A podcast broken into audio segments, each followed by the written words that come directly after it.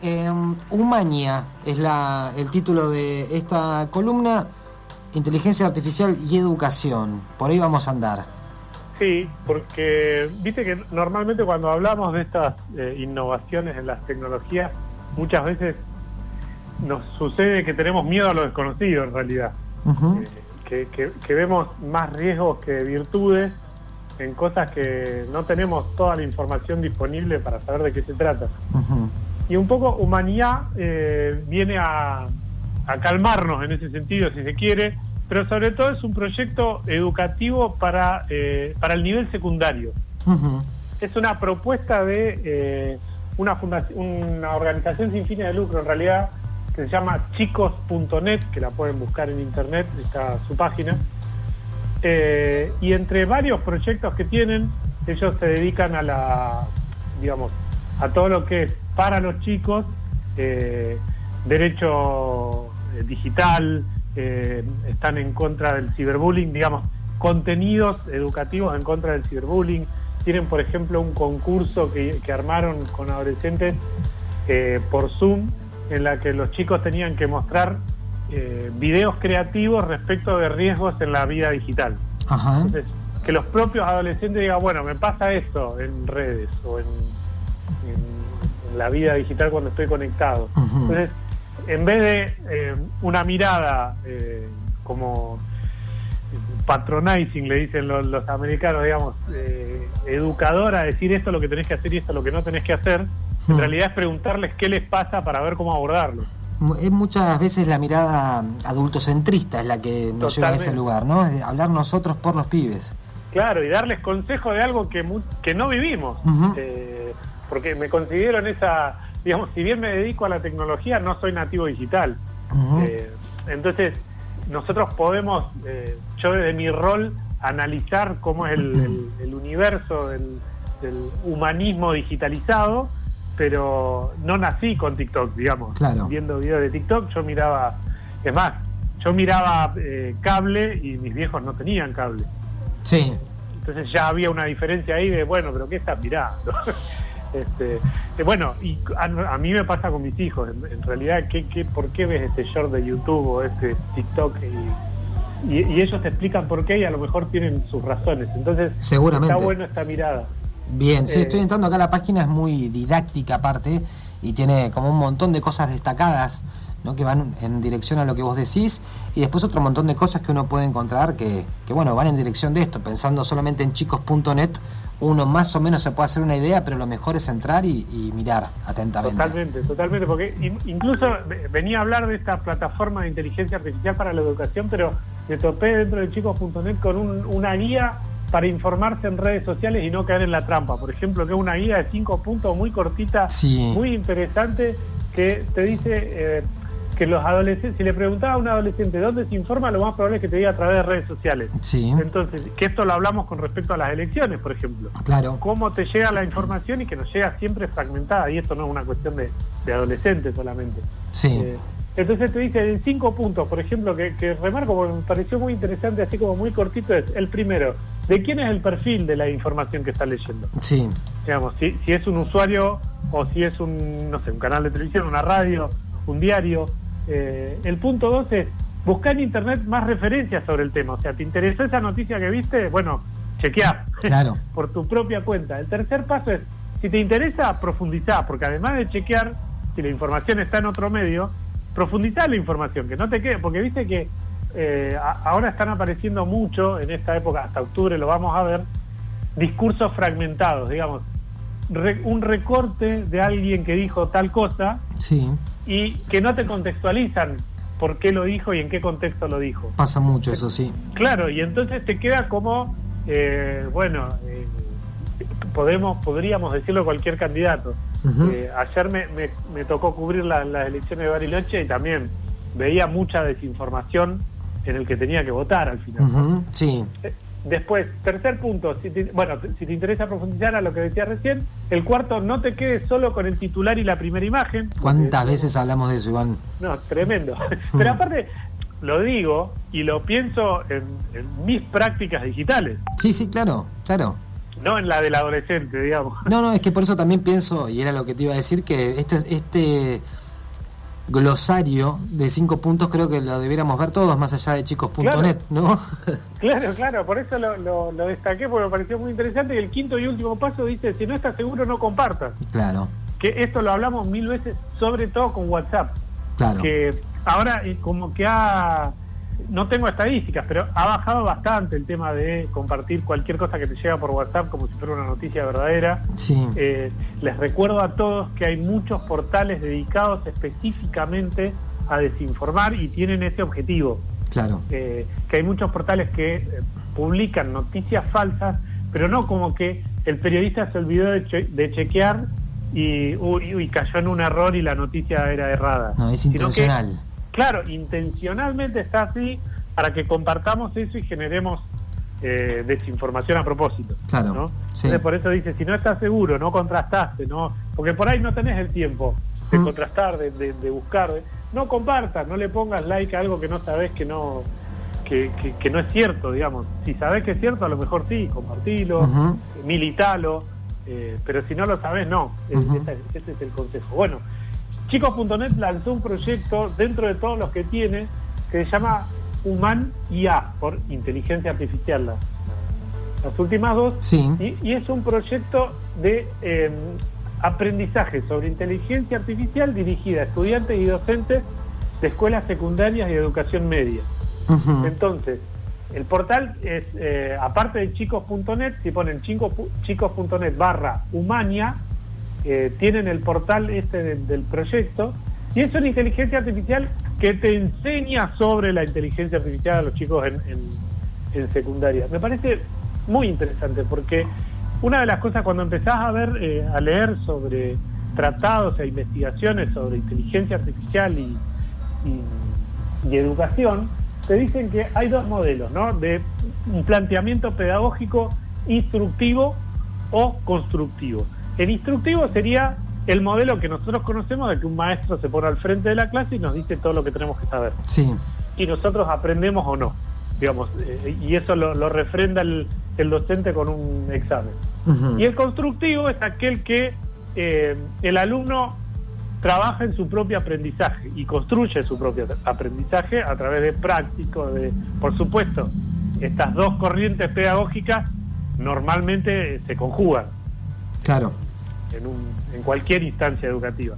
Eh, pero en el caso de la inteligencia artificial, lo que sucede, y esto lo hemos dicho varias veces, es que los docentes, no por decisión propia, no están alfabetizados digitalmente como para enseñar sobre qué es inteligencia artificial, supongamos. Entonces, el problema no es que el docente no quiera dar inteligencia artificial, el problema es cómo le damos herramientas al docente para que lo enseñe. Claro. Y, y acá es donde se mete humanidad eso es lo que me parece interesante. Acá, perdón, eh, estoy porque yo estoy, mientras hablamos de todo esto, vas tirando data, yo voy entrando a estos lugares y claro, hay al principio un montón de, información que pareciera ser que está direccionada a los chicos y chicas, pero eh, después eh, hay una guía para los docentes también, como para poder involucrar un poco a todos los las partes ¿no? del asunto. Claro, porque, por ejemplo, el el proyecto está dividido en capítulos y te enseña, por ejemplo, la inteligencia artificial en tu día a día, algo que hemos hablado en esta columna varias veces, sí. y que eh, normalmente nos pasa que, a mí que leo todo el día de esto de tecnología, hay muchas cosas que no sé que están atravesadas por la inteligencia artificial y las uso igual. Entonces, imagínate a alguien que no le interesa cero la inteligencia artificial, claro. Eh, que no sabe muchas veces que su, su vida está atravesada, desde pedir un turno a un médico hasta eh, las publicaciones que ve en redes sociales. está atravesada en su... Entonces, hablar de esto hace que estos nativos digitales tengan más conciencia de quién, eh, de cómo les llega la información, de cómo se la trata esa información, eh, saber de dónde viene también es saber es darnos información de quién nos está hablando de la comunicación. Entonces, el primer capítulo es la inteligencia artificial día a día. El segundo es cómo aprende la inteligencia artificial. De esto hemos hablado también con el machine learning. Exacto. O el deep learning, que es cómo la máquina se entrena a partir de la información que nosotros le brindamos y qué hace la máquina con esa información y cómo te la devuelve. eh, el peligro ahí, por ejemplo, algo de lo que debe hablar, no, no, me metí, pero de lo que debe hablar es de los sesgos, que también lo hemos dicho, que eh, cuando yo entreno a algo o a alguien, le pongo mi propio sesgo. Exacto. Digamos, vamos a la, vida futbolera. Un entrenador de fútbol, cualquiera sea, tiene su propia impronta dentro de un equipo. Y no es lo mismo que te dirija un equipo Falcioni que te dirija eh, Guardiola. Y eh, cada maestro con su librito, hablando de educación. Sí. digamos, no es uno más válido que el otro porque sean diferentes, sino que cada uno con su estilo. Entonces, ese, ese librito es el que la inteligencia artificial toma y muchas veces eh, no toma otros. Con lo cual, eh, sí, esto también hay que tenerlo muy en claro porque en, este capítulo en particular de cómo aprende la inteligencia artificial, porque muchas veces pensamos que tiene toda la información disponible y responde en base a eso, y la verdad es que no. Claro, tiene alguna información disponible. Claro, por ejemplo, uno de las, eh, el, más conocido hoy por hoy de las inteligencias artificiales al alcance de todos es ChatGPT. Sí. En el ámbito del periodismo, la primera aclaración que te dicen todos los periodistas que están trabajando con inteligencia artificial es que ChatGPT no te muestra las fuentes de dónde saca la información. Con lo cual, no podés validar lo que te dice. Claro.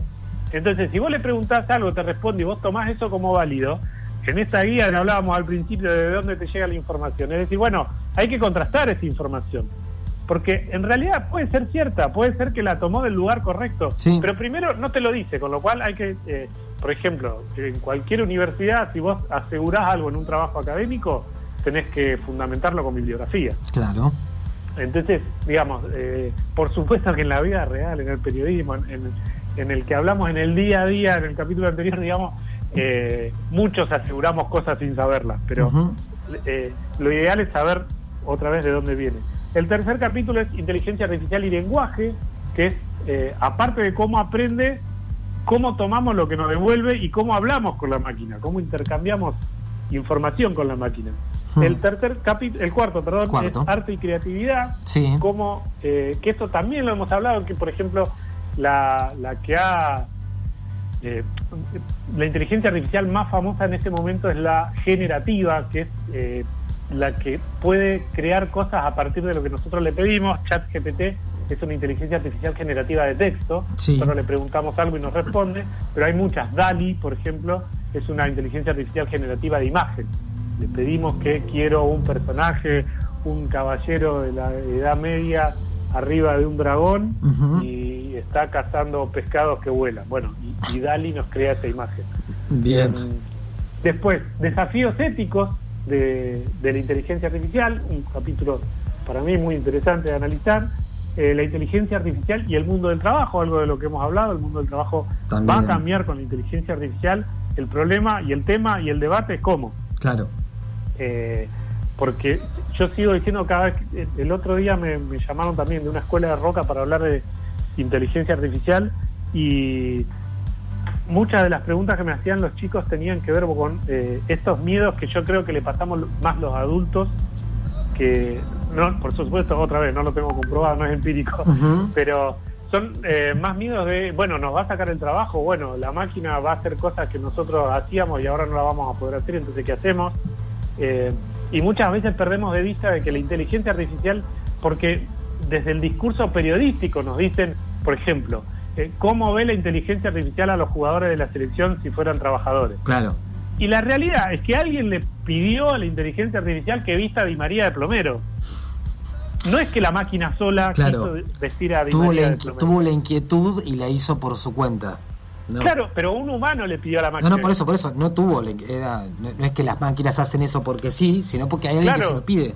Claro, pero entonces la, palabra es un hecho político, digamos, y decir que según la inteligencia artificial estos son los trabajos que vamos a perder. Mentira, alguien le preguntó a la inteligencia artificial, hay que ver lo que se llama el prompt, que es el que le pedís a la máquina que haga. Sí. Entonces, si el prompt está sesgado, viste que en una de las columnas hablamos de un ingeniero de Google que había dicho que su inteligencia artificial era sintiente y que le quería contratar un abogado. Sí.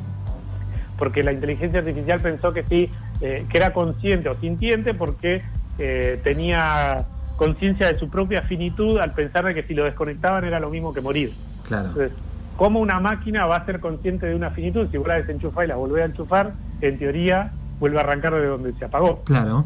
Eh, entonces, lo que terminaron descubriendo de ese caso es que las preguntas del ingeniero habían sido inducidas, digamos, indujo a la máquina a responder lo que respondió. Por, el, el, por la secuencia de preguntas que le hizo para llegar a esa conclusión. Con lo cual, eh, digamos, también vuelvo, eh, todo este proceso de investigación es privado de Google y eso es lo que se dijo, ¿no? Entonces, habría que contrastar y ver la investigación en sí, pero lo que digo para probar el punto es que eh, somos más responsables los humanos usando la inteligencia artificial que pensar que la inteligencia artificial es un personaje en este cuento por sí mismo. Claro, sí, sí, se entiende. Eh, y después el último, el último capítulo este de Human IA es activismo en inteligencia artificial y activistas. ¿Cómo podemos eh, activar y, ser em, o, trazar, si querés, políticas con respecto a la inteligencia artificial? Hemos hablado también que el gobierno argentino sacó una una guía para una inteligencia artificial ética y centrada en las personas. Es una, a ver, salió en el boletín oficial, lo hemos hablado, eh, es como el gobierno argentino a través de la Subsecretaría de Tecnología de la Información, que depende de la Secretaría de Innovación Pública, eh, dio como unos, a ver, ¿cómo llamarlo? Como consejos, la disposición 2-2023, pero son recomendaciones para una inteligencia artificial fiable, se llama el documento. Es muy interesante de leer, tiene dos anexos muy, muy, muy interesantes como propuesta ética humanística de la utilización de la inteligencia artificial en todos los órdenes de la vida. Eh, muy interesante para leer, pero no deja de ser como una especie de, em, de propuesta de, esto es lo que es la inteligencia artificial y qué deberíamos hacer con ella. De ahí a que lo hagamos hay un paso bastante gigante. Obviamente, siempre pasa eso, ¿no? Claro, entonces es muy interesante para ver, para tener en cuenta, pero bueno, eh, esto, ¿no? es solo una recomendación. Y en base a esto de, humanidad, por último, quería decir que eh, dentro del sitio tienen también lo que se llama, lo que decías vos, la guía para docentes. Sí. Que eh, tiene todos estos capítulos que mencioné, tiene guías de trabajo. si van a Humanidad, en la dirección que le decía, tienen un apartado que es docentes en el menú y en este apartado tienen todas las guías para descargar de cada uno de los capítulos, cómo abordar cada uno de los capítulos. Bien. Con videos en YouTube, con el portal este, eh, van haciendo trabajos prácticos con cada uno de, los, de los temas que, les contaba y aparte el docente tiene para descargar las guías de trabajo con cada uno de esos capítulos. Y además proponen otras capacitaciones y un manifiesto dentro de la, del portal eh, que me pareció muy interesante todo esto trabajado, por supuesto, con, especialistas, eh, apoyado eh, por Google como proyecto. Eh, y me pareció interesante de mencionar porque esto, vuelvo al principio, normalmente nosotros a lo desconocido le tenemos miedo, Lockhart lo decía, no hay peor miedo que el miedo a lo desconocido, sí. y lo que propone este proyecto es conocer la inteligencia artificial, trabajar a partir del conocimiento este y saber que hay todo un grupo de personas que van a vivir dentro de un contexto donde la inteligencia artificial afecta el arte, el trabajo, eh, la vida social, el lenguaje, los todo. Trámites, mm. claro, el lenguaje tal cual. Entonces, eh, o, cómo nos informamos, que es por ahí, ah, yo insisto con esto, que es lo que más me preocupa a mí y tal vez no no a otros, pero eh, por ejemplo recién decía lo del voto en blanco y el mensaje que llegaba. Este, muchas veces la información es sesgada porque está a propósito sesgada. Sí, sí, no me voy a meter un poco en esa, pero sí. No, no, pero digo. Eh, y aparte, más allá de, bueno, también el, el tono con el que con el que nos intercomunicamos entre nosotros. Sí. ¿No? Eh, para debatir, eh, sin puntos. Pero bueno, digo, este, este portal está muy interesante para los educadores. También cabe mencionar que eh, en este sentido, hay muchos estudios. Si ustedes buscan o googlean educación e inteligencia artificial, van a encontrar eh, muchos trabajos académicos muy interesantes. Yo estoy leyendo sobre inteligencia artificial por otra cosa y me topé con, documentos que hablan de, educación. Y la UNESCO, por ejemplo, eh, habla de en el 2019 hicieron un algo que se llamó el consenso de Beijing, que en China se reunieron varios países miembros de la UNESCO y abordaron el tema de inteligencia artificial en todos los aspectos de la vida y hablan de la inteligencia artificial al servicio de la gestión e implementación en la educación, de cómo eh, hablan, por ejemplo, uno de los puntos a, trabajar es que esté al servicio del empoderamiento de los docentes y su enseñanza, lo que decíamos recién. Digamos, está bien, vivimos en este mundo de inteligencia artificial, hay que capacitar a los docentes para que puedan capacitar. Totalmente, sí. Después, al servicio del aprendizaje y evaluación de los resultados, esto que te decía, porque ojo, también hay un gran debate de si la inteligencia artificial puede ayudarnos. Por ejemplo, ya hay inteligencia artificial que te ayudan a aprender idiomas. sí. Y incluso eh, vos hasta podés hacer exámenes con, con, ese, con esa tutoría, a ver si, si aprobás. Eh, el tema es después, ¿quién te valida eso? Porque vos podés decir, por ejemplo, vas a una institución y decís, bueno, yo sé inglés. ¿Y cómo aprendiste inglés? Y con esta inteligencia artificial que me, además me tomó un examen. Y que me dijo que yo estaba muy bien. Claro, y soy re en inglés. Hello. Este, y, y, la, y la institución te va a decir, sí, bueno, ¿sabes qué? Vení, acá está el examen. Claro, sí, eh, sí, de todos modos. Claro, ¿qué es lo que te valida y que no? Igual. Claro. Entonces, eh, pero eh, volviendo atrás, digo, lo que está en discusión es, en esto que te decía del constructivismo, de, los, orientaciones pedagógicas, lo destructivo o lo constructivo, hay que ver qué se valida, cómo, qué es lo que aprendes, si el proceso verdaderamente sirvió. Eh, entonces, en todo esto hay una, hay una investigación en curso, hay, está el debate abierto. Eh, dice, desarrollo de valores de las competencias necesarias para la vida y el trabajo en la inteligencia artificial, modo de proporcionar todas las posibilidades de aprendizaje a lo largo de toda la vida, y después promover y esto y acá hay un punto que me parece para mí muy interesante que es promover la utilización equitativa e inclusiva de la inteligencia artificial en la educación. Que esto también lo hemos dicho varias veces en esta columna, no es lo mismo plantear una educación sobre inteligencia artificial en una escuela privada de Nueva York que en, una escuela secundaria de Quinta 25. Sí. No es lo mismo.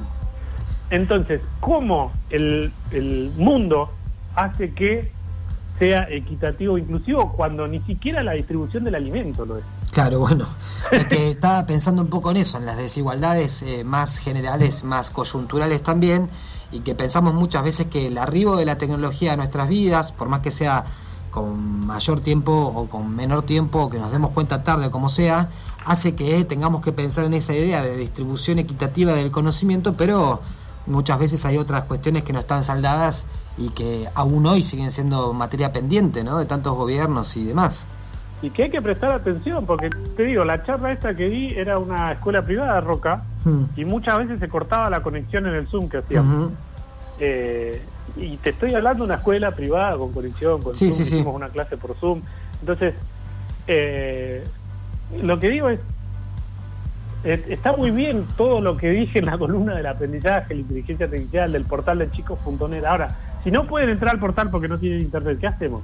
Sí, sí, claro, claro. Hay otros puntos previos, ¿no? A pensar, evidentemente. eso se llama, por supuesto, brecha digital y me parece que también es un punto a tener en cuenta si hablamos de educación y, inteligencia artificial o cualquier aspecto de la, cultura digital, en que eh, cada vez más la, esta brecha digital se amplía y por lo tanto cada vez más es peligrosa para las desigualdades, para que, crecen, digamos, porque eh, vuelvo a lo mismo, si una en una escuela no tuviste nunca internet y no podés conectarte a internet, vas a pasar toda tu vida secundaria sin ver un portal sobre inteligencia artificial.